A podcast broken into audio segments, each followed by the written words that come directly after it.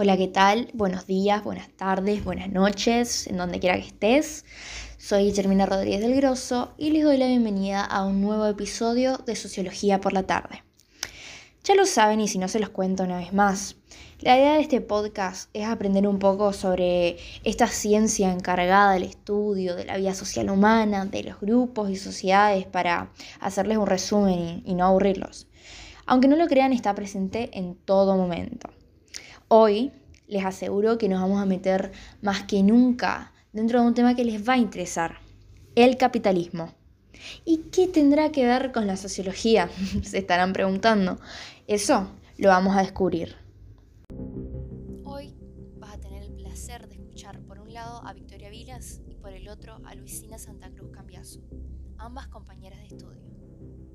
Bueno, ahora sí, empecemos. Sociología por la tarde.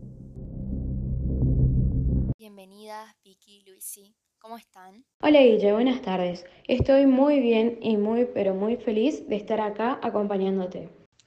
Hola Guille, ¿todo bien? Un placer de estar acá acompañándote en esta tarde tan linda y poder hablar de este tema tan interesante. Bueno, como sabemos, la sociología surge como una disciplina científica y experimental en un contexto que cambia. Eh, mucho tiene que ver los sociólogos en este caso que estaban preocupados por descubrir y, por observar las leyes de cómo funciona la sociedad. Y, bueno, ¿y esto por qué? Bueno, para poder predecir y de algún modo controlar los hechos sociales en los conflictos. Claro, como por ejemplo, a ver, esto es parecido a, a, no sé, la meteorología. Si quiero saber más o menos cómo es el fenómeno de las lluvias, las tormentas, los vientos, para predecir cómo va a estar la semana que viene, para saber si puedo hacer tal cosa, o no. Bueno, esto es un poco lo mismo. Es decir, los sociólogos empiezan a notar, ¿sí?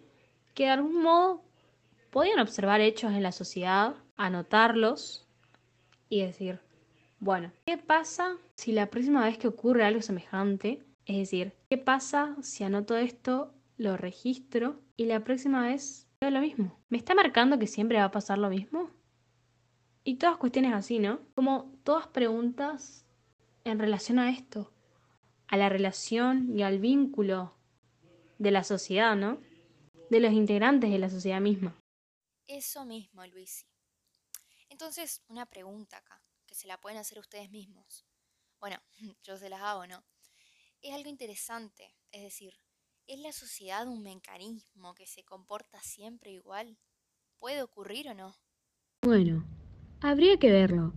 Si en la sociedad siempre cae un incendio, todos corremos. ¿Eso qué nos está diciendo? Que en el fondo no tenemos una posibilidad de elegir y que la respuesta ya está marcada.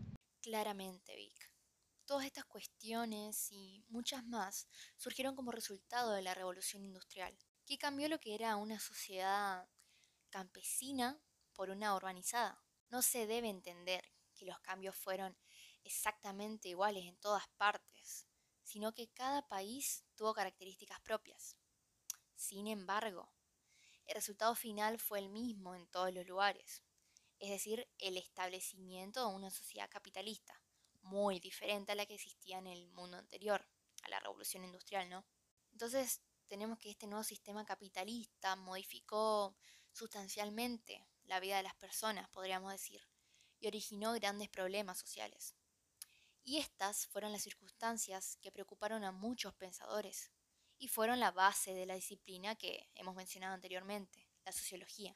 Así es, entre ellos los alemanes Karl Marx y Max Weber, quienes buscaron el origen del capitalismo desde distintas perspectivas, encontrando lo que ambos buscaban en fuentes del pasado. Y me gustaría destacar que usaron fábulas para expresar sus diferentes puntos de vista. Por ejemplo, por un lado, Marx prefirió la del zorro en el gallinero, mientras que, por el otro, Weber optó por la comparación entre la hormiga y la cigarra.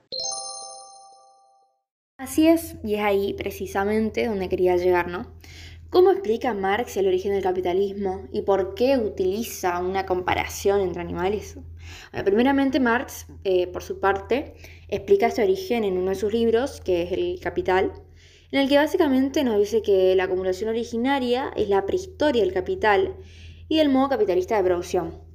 y que a partir de la eliminación del sistema feudal, a través de la supresión del despojo de los medios de producción, nace lo que sería el obrero libre, y así a su vez nace el capitalismo. Ya que el obrero, al ser despojado de los medios de producción, solo posee una cosa. ¿Y qué es eso? Su fuerza de trabajo. Y eso es lo que vende eh, el capitalista.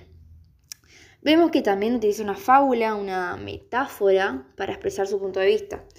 Y la metáfora lo que hace es transferir el sentido literal de la referencia de un mundo al sentido metafórico de otro.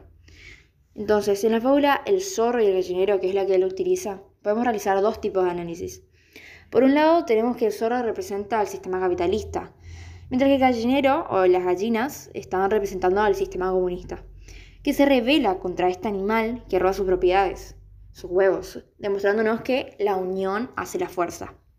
Sin embargo, otro análisis es que las gallinas están representando lo que sería el pueblo, mientras que el zorro, bueno, sigue representando el sistema capitalista. Y lo que ocurre en este caso es que por las peleas internas en el gallinero, por esas diferencias entre las gallinas, que están representando en un modo a las diferencias de la burguesía y el proletariado, estas se descuidan y permiten que el zorro pueda aprovecharse de estas situaciones y robar sus huevos. Y en otra versión de esta fábula, devora a las gallinas. Y algo parecido ocurre con Weber, que explica el origen del capitalismo de otra manera, pero también utiliza una fábula.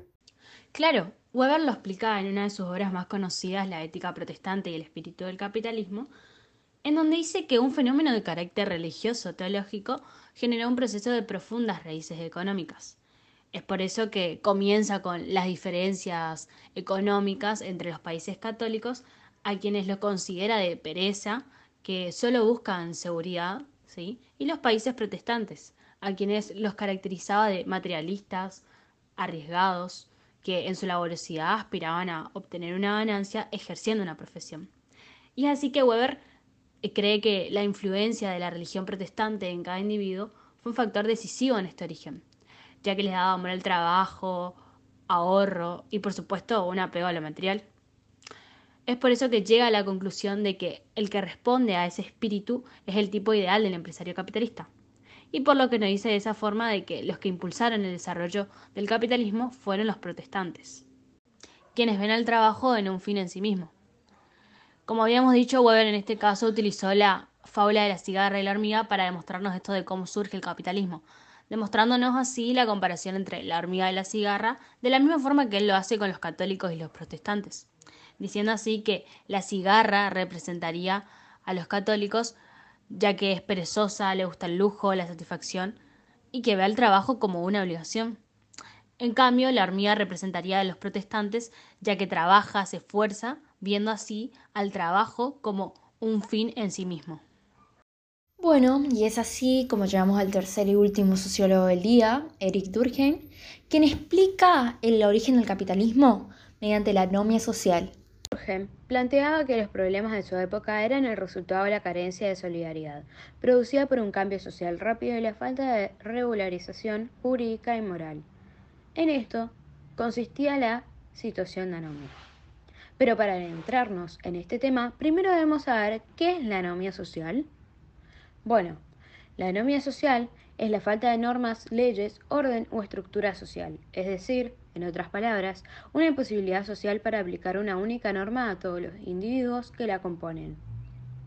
La anomia no es más que una etapa producto de la variedad de transformaciones, la cual será superada a través de la creación de corporaciones o grupos profesionales en la que los individuos podrán reunirse a partir de la comunidad de intereses con el establecimiento de regla. Es decir, que se va a construir una unidad en la diversidad y se va a poder organizar una sociedad que para Emil se encuentra desorganizada y fragmentada. La pregunta que siempre suelen plantearme y es justamente por eso que vine acá el día de hoy es por qué la anomia social se relaciona con el origen del capitalismo. Bueno, como puede observarse a lo largo de la obra, Durkheim realizó un análisis de la transformación de la sociedad como consecuencia del cambio de un modelo económico y productivo, es decir, de la llegada del capitalismo y la industrialización. Él realizaba una comparación de la sociedad antigua con la actual. La sociedad de la modernidad parece marcada por una gran variedad de intereses, podría decirse de utilidad, es decir, de lo que uno u otro tiene para dar, creencias, pensamientos, etc., así como la división del proceso productivo entre una gran cantidad de personas que son independientes entre sí. Durkheim identifica este patrón de organización como solidaridad orgánica. En este contexto, las reglas que antes servían para organizar e interpretar al mundo no han dejado de cumplir ese rol, probablemente debido a los múltiples caminos y objetivos y a que cada individuo cuenta con diferentes perspectivas en cuanto a la mejor forma de organizarse y los valores que debe dominar, para el autor, la división del trabajo genera moralidad, en tanto establece lazos con los otros individuos. Sin embargo, para que ello ocurra, es necesario que cada uno se dé cuenta de su papel dentro del grupo y, en consecuencia, de su importancia, de su valor. Para lograr que en esa diversidad se establezcan los lazos sólidos y fines comunes, es necesario generar una reglamentación que a pesar de las diferencias logre vincularlos a todos por medio de principios generales que a todos interesen y que sean capaces de regular las nuevas relaciones que surgen con la modernidad. Entonces, podríamos decir que lo más importante acá es reconstruir estos vínculos sociales regulando estas conductas para que haya un orden social estable y no se produzca esta situación de anomia y no haya esta carencia de solidaridad. Una situación de anomia que se vive todos los días en nuestro país, lo cual trae muchas muertes o accidentes, son las violaciones a las normas de tránsito. Según una investigación realizada en Buenos Aires, cada automóvil particular viola un semáforo en rojo una vez por día aproximadamente. La Argentina es el país con el mayor número de muertes en accidentes de tránsito del mundo y más del 90% de la población no cumple por lo menos con alguna regla de tránsito. Si analizamos y buscamos más sobre Argentina, nos daremos cuenta que hay una gran variedad de ejemplos de anomia. Otras pueden ser, por ejemplo, la falsificación de títulos profesionales y los sobornos que se pagan para no cumplir determinadas normas. Espectacular. Hemos llegado así al final del episodio.